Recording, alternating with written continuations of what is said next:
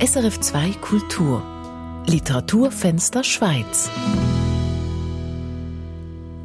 Autorinnen und Autoren haben es gerade schwer, noch Kontakt zum Publikum zu pflegen.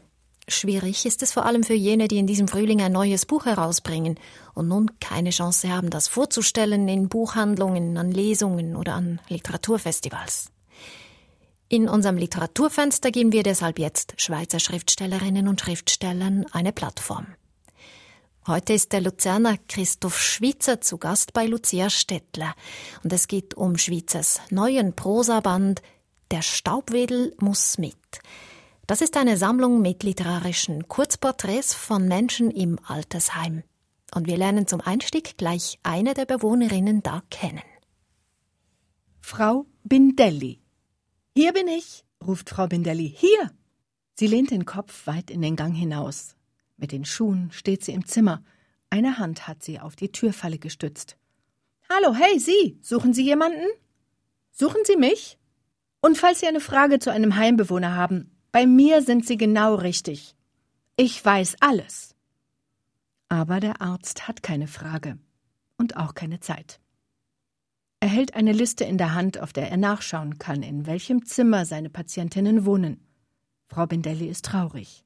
Heute ist ein schlechter Tag. Niemand bleibt stehen, keiner beißt an, alle haben es eilig. Der Arzt, die Putzfrau, der Hauswart und selbst die Pflegerinnen fliegen durch die Gänge. Aber sie gibt nicht auf. Sie hält sich allzeit bereit, denn der unbekannte Besuch könnte jederzeit kommen. Christoph Schwitzer, Sie haben eine Zeit lang als Seelsorger in einem Altersheim gearbeitet. Ich kann mir vorstellen, nicht nur Frau Bindelli hat jeweils sehnsüchtig auf ihren Besuch gewartet und war dann eben überglücklich, wenn jemand wie Sie tatsächlich Ihre Tür gewählt hat, sondern dieser Hunger nach Kontakt scheint ein Hauptproblem zu sein vieler alter Menschen. Die Freude, wenn ein Besuch kommt, die ist ganz offensichtlich und natürlich es gibt auch diejenigen, die eigentlich sehr abweisend reagieren, bei denen man fast meinen könnte, man solle gar nicht ins Zimmer hineinkommen, aber dann, wenn man nochmals nachfragt und dann gleichwohl hineingeht, plötzlich beginnen sie gleichwohl zu erzählen und man spürt, dass eigentlich ausnahmslos jeder Mensch gerne beachtet und geachtet und angehört werden möchte und irgendwann dann wirklich ins Erzählen kommt. Das war natürlich auch etwas Schönes, dass man sich Zeit nehmen kann, dass man nicht äh, eben noch das Essen eingeben muss und waschen und putzen muss, sondern man sich ganz auf diese Person konzentrieren kann.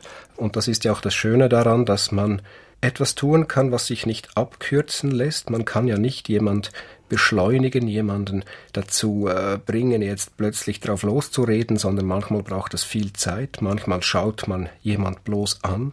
Wo sich die Augen treffen, entstehst du, heißt es in einem Gedicht von Hilde Domin und das wahrgenommen werden, auch einfach mit dem Blick.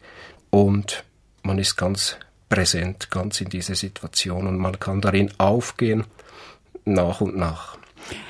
Oft mussten sie ja nicht einfach nur zuhören, sondern auch ein bisschen als Blitzableiter zur Verfügung stehen, wie zum Beispiel beim Sepp. Sepp. Jetzt stellen Sie sich das einmal vor. Ich habe Geburtstag. Ich werde 90. Und dann kommt die da. Dieses Weib vom Verein Frohes Alter. Kommt also in mein Zimmer tut so saufreundlich, schüttelt ständig meine Hand, zieht ein buntes Geschenkpäckli aus ihrer Tasche und legt es neben mein Weinglas. Ich reiß das Päckli auf. Und wissen Sie, was zum Vorschein kommt? Nein. Ein Schuppenshampoo. Rausch Anti-Schuppenshampoo. Das müssen Sie sich jetzt einmal vorstellen. Sie werden 90, 90 Jahre alt und kriegen ein Schuppenshampoo geschenkt. Also so eine ist doch nicht normal. Die spinnt. Wenn einer 90 wird, schenkt man ihm eine Flasche Wein, eine Flasche Schnaps oder meinetwegen halt ein Schachtel Kirschstängli. Aber doch sicher nicht ein Schuppenshampoo ja, Christoph Schweizer, wie reagiert man als Altersheimseelsorger auf eine solche Beschwerde? Lacht man mit oder meldet man das? Gut, es ist natürlich dazu zu sagen, dass diese Beschwerde auf mich zurückgeht. Das sind ja auch äh, zum großen Teil äh, erfundene Erzählungen, erfundene Miniaturen.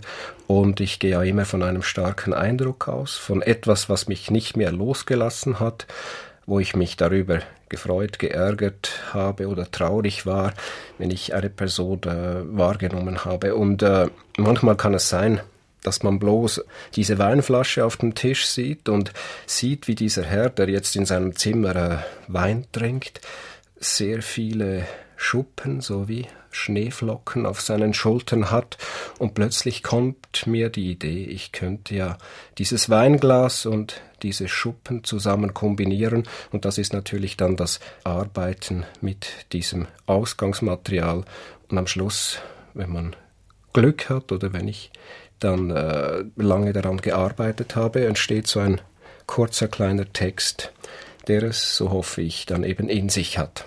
Bleiben noch ein bisschen bei den Figuren. Was mir hier gefällt bei Sepp, da spürt man so eine richtige Widerstandskraft.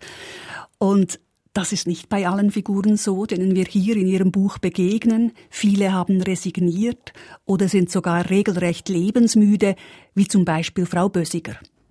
Sie möchte ihr Leben abgeben, loswerden. Aber da kommt keiner, der es haben will. Und so sehr sie es auch beschimpft, gar zum Teufel wünscht, es bleibt an ihr hängen, wie ein zwängelndes Kind am Rock seiner Mutter. Frau Bösiger wäre versöhnlicher gestimmt, könnte sie mit dem Leben wenigstens eine gütliche Abmachung treffen. Das Leben darf machen, was es will, es darf sich im ganzen Zimmer ausbreiten, darf hüpfen und toben, vorausgesetzt, es kommt nicht auf die dumme Idee, Frau Bösiger zum Mitspielen aufzufordern, an ihr zu zerren. Frau Bösiger will mit dem Leben nichts mehr, rein gar nichts mehr zu tun haben. Sie will auf dem Sofa liegen und schlummern und schlafen und sterben. Manchmal entfernt sich das Leben folgsam. Frau Bösiger vergisst sich selbst, vergisst das Leben, ihre Schmerzen, liegt zusammengekauert auf dem Sofa, träumt. Sie träumt, ihr Ziel endlich erreicht zu haben. Doch einige Minuten später wird sie vom Gong, der aus dem Deckenlautsprecher dröhnt, zum Mittagessen gerufen. Frau Bösiger möchte ihr Leben abgeben, loswerden, aber da kommt keiner, der es haben will. Christoph Schwitzer, können Sie diese Sehnsucht verstehen, wenn Sie sich in Frau Bösiger hineinversetzen? Ja, das kann ich sehr gut verstehen. Eigentlich ist es bei jeder Person, bei jedem Menschen hier so, dass ich mich ein Stück weit selber darin wiedererkenne, dass ich genau ahne, dass es ähnliche Seiten in mir selbst gibt und das macht es ja dann auch reichhaltig und spannend für mich selbst. Und natürlich ist dann immer dahinter zum Beispiel jetzt bei diesem Text von Frau Bösiger oder beim Anfangstext von Frau Bindelli diese Frage versteckt, was heißt Leben? Existiere ich jetzt bloß noch? Warte ich gewissermaßen nur noch auf das Ende? Habe ich nichts mehr zu erwarten? Oder habe ich noch eine Blickrichtung, die über diese vier engen Wände hinausgeht, auf einen weiteren Horizont? Gibt es noch etwas, worauf ich hoffen darf, worauf ich selber mich freuen kann? Oder bleibt es eben bei diesem letzten Wunsch, möglichst schnell diese Welt verlassen zu können? Und Frau Bindelli, die blickt ja eigentlich so zwischen dem Türspalt hinaus. Sie erwartet jemanden, sie freut sich eigentlich immer noch, sie hat noch eine Heiterkeit. Und dieses Blicken in diesen Gang hinaus, vielleicht auch zum Ende des Ganges, wo das Fenster das Licht hereinlässt und wo diese Linde steht, das ist eigentlich dieses Zeichen noch der Hoffnung, der Erwartung. Und eben Frau Bösiger fehlt das. Sie hat ja resigniert. Wir wissen ja auch nicht, wie ihre Befindlichkeit ist. Hat sie große Schmerzen? Das kann natürlich auch noch eine große Rolle spielen. Oder langweilt sie sich einfach? Die Langeweile, denke ich, ist gerade in einem Altersheim ein großes Thema. Und ich könnte mir vorstellen, eben diese Leere, in der sie sich befindet. Das hat ja auch mit Langeweile zu tun. Und ich denke, im Moment ist ja das ein großes Thema in unserer derzeitigen Situation, dass viele vielleicht auch nicht mehr fähig sind, dieser Langeweile zu begegnen. Genau, und ich denke, dieser Radius beschränkt sich äh, gerade jetzt. Man ist gezwungen, mehr zu Hause zu bleiben. Man kann nicht mehr jeden Abend weggehen, in den Ausgang gehen. Man wird ein Stück weit auf sich selbst zurückgeworfen. Und das ist ja auch die Altersheimsituation. Alle haben ein Bett, ein Stuhl, ein Tisch, die genau gleich großen Zimmer. Und jetzt, was passiert? Und das ist vielleicht die Chance jetzt, dass man seine Eigenart, seine Sehnsüchte entdecken und pflegen könnte und die nicht sofort überdeckt mit digitalen Medien, nicht sofort überdeckt mit in den Bildschirm schauen, sondern zulässt, dass man vielleicht sogar in ein Loch fällt, aber dann bei diesem Ankommen auf dem Boden wieder der anderen Realität sich selbst begegnen kann und merken kann, wer ich bin, was ich will. Und vielleicht merkt man, dass man gar nicht so viel zum Leben braucht, dass man mit ganz wenig auskommen kann und dabei erst noch ein reicheres Leben haben kann. Zurück zum Altersheim. Ich möchte die Hörerinnen und Hörer einladen, kommen Sie mit auf einen Rundgang durch dieses fiktive Heim, das uns Christoph Schwitzer hier entwirft, und lernen Sie die Einwohnerinnen und Einwohner persönlich kennen. Letizia. Letizia gibt sich am Mittagstisch alle Mühe. Sie versucht eine ernste Miene zu machen, denn sie will nicht, dass sie mit ihrer Lebensfreude den anderen den Tag noch mehr verdirbt. Herr Zaug beschränkt sich aufs Wesentliche. Nur große Brocken kommen auf den Tisch. Und zerkleinert. Aber scharf gewürzt. Verdingbub, Handlanger, Zuhälter, Alkoholiker, Zuchthäusler, Dauergast in der psychiatrischen. Und jetzt? Witwentröster im Altersheim. Linda weint in der Cafeteria ihre angestaute Liebe aus dem Leib, lässt sie über die Ufer treten und fleht darum, irgendjemand würde von der Tränenflut erfasst und an ihren Tisch gespült. Otto, sagt Bertha, sitzt wie auf Nadeln. Er hat halt einfach kein Sitzleder. Jetzt, wo er endlich Zeit zum Sitzen hätte, steht er immer wieder auf geht hin und her, auf und ab, rein und raus. Otto, sitz jetzt, sitz um Himmels willen endlich ab, sonst lauf ich dir davon. Herr Hartmann, ins Gedächtnistraining geht er nicht. Er sagt, ich bin so nachtragend. Besser wäre eine Methode, die gezieltes Vergessen möglich macht. Frau Liechti, Nein, ich kann meinen Kindern nicht böse sein. Sie haben doch nach dem Tod meines Ehemannes alles so gut und gründlich geregelt. Das Haus verkauft, die Möbel zum Trödler gebracht, die Katzen ins Tier und mich ins Altersheim.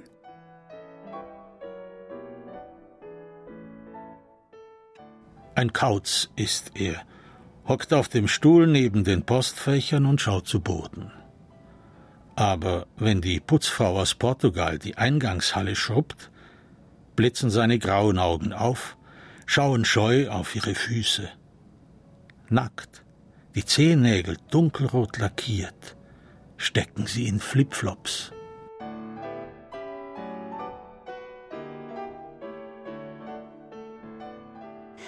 Christoph Schwitzer, Sie sind ein hervorragender Beobachter. Das spürt man beim Zuhören, das spürt man beim Lesen. Und zwar schaffen Sie es nicht nur Äußerlichkeiten genau wiederzugeben, sondern wie Sie auch in die seelischen Abgründe leuchten. Wie machen Sie das? Ist das Imagination? Ist das Empathie?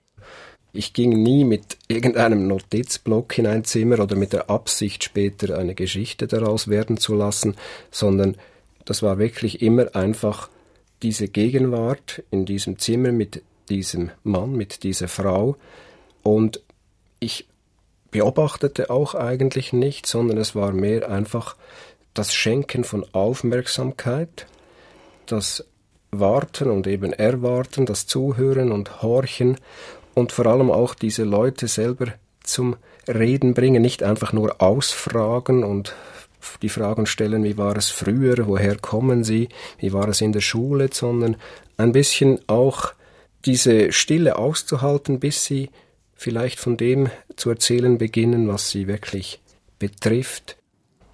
Und inwiefern geschah dann die literarische Verarbeitung? Sie sagen, Sie haben keine Notizen genommen. Haben Sie denn einfach Eindrücke abgespeichert und diese dann aus Distanz zu Texten verarbeitet? Genau, die kamen ja dann erst später sozusagen wieder an die Oberfläche. Das ist so ein bisschen wie dieses Magma, das sich wieder hinaufdrängt und immer noch warm und formbar ist. Und auf einmal erinnere ich mich an diese Frau mit diesen gelblichen Haaren, die immer rote Marlboro geraucht hat und immer von ihrem deutschen reinrassigen Schäferhund erzählt hat. Und da waren es diese beiden Elemente, die vielleicht plötzlich mich wieder anspringen. Vielleicht war ich draußen unterwegs und habe wirklich einen Schäferhund gesehen und dann trifft mich das wieder. Und dann ist die Freude, das umzusetzen, damit zu spielen und zu schauen, welche Geschichte könnte das Zigarettenrauchen und dieser deutsche Schäferhund ergeben. Also zwei Dinge kommen zusammen, es entsteht etwas Neues, Drittes und manchmal gab es mehrere Versionen, bis dann diese Form, diese Schlussform da war. Und das Erstaunliche ist ja, der Autor, der Auktor ist der Vermehrer und wie vermehrt man? man vermehrt durch Reduzieren. Und das ist ja eigentlich immer so, nicht nur jetzt als Schriftsteller, sondern auch sonst im Leben. Es wird etwas wehr, indem man etwas anderes aufgibt, weggibt, sich auf etwas konzentriert. Und dann gibt es noch diesen Ausdruck, das Nadelöhr der Verwirklichung. Irgendeinmal muss man diesen Faden in dieses Nadelöhr einfädeln und man muss sich beschränken auf den ersten Satz, auf den zweiten Satz. Es gibt nicht mehr alle Möglichkeiten, wenn man einmal diesen Faden eingeführt hat. Was mir sehr gefällt, ist auch der Mix an Stimmungen, die Sie vermitteln. Es gibt Texte, die zeigen uns pure Verzweiflung, eben von Lebensmüden oder Menschen, die verbittert sind. Es gibt aber auch Texte, die von lustigen Szenen erzählen, wie zum Beispiel bei Frau Christen. Frau Christen. Verzweifelt suchte Frau Christen nach dem Sinn des Lebens. Die Tiere, dachte sie eines Tages, die haben es gut. Der Ameisenbär sucht Ameisen, findet sie, frisst sie und ist zufrieden. Die Eierschlange sucht Eier, findet sie, frisst sie und ist zufrieden. Der Mäusebussard sucht Mäuse, findet sie, frisst sie und ist zufrieden. Und ich?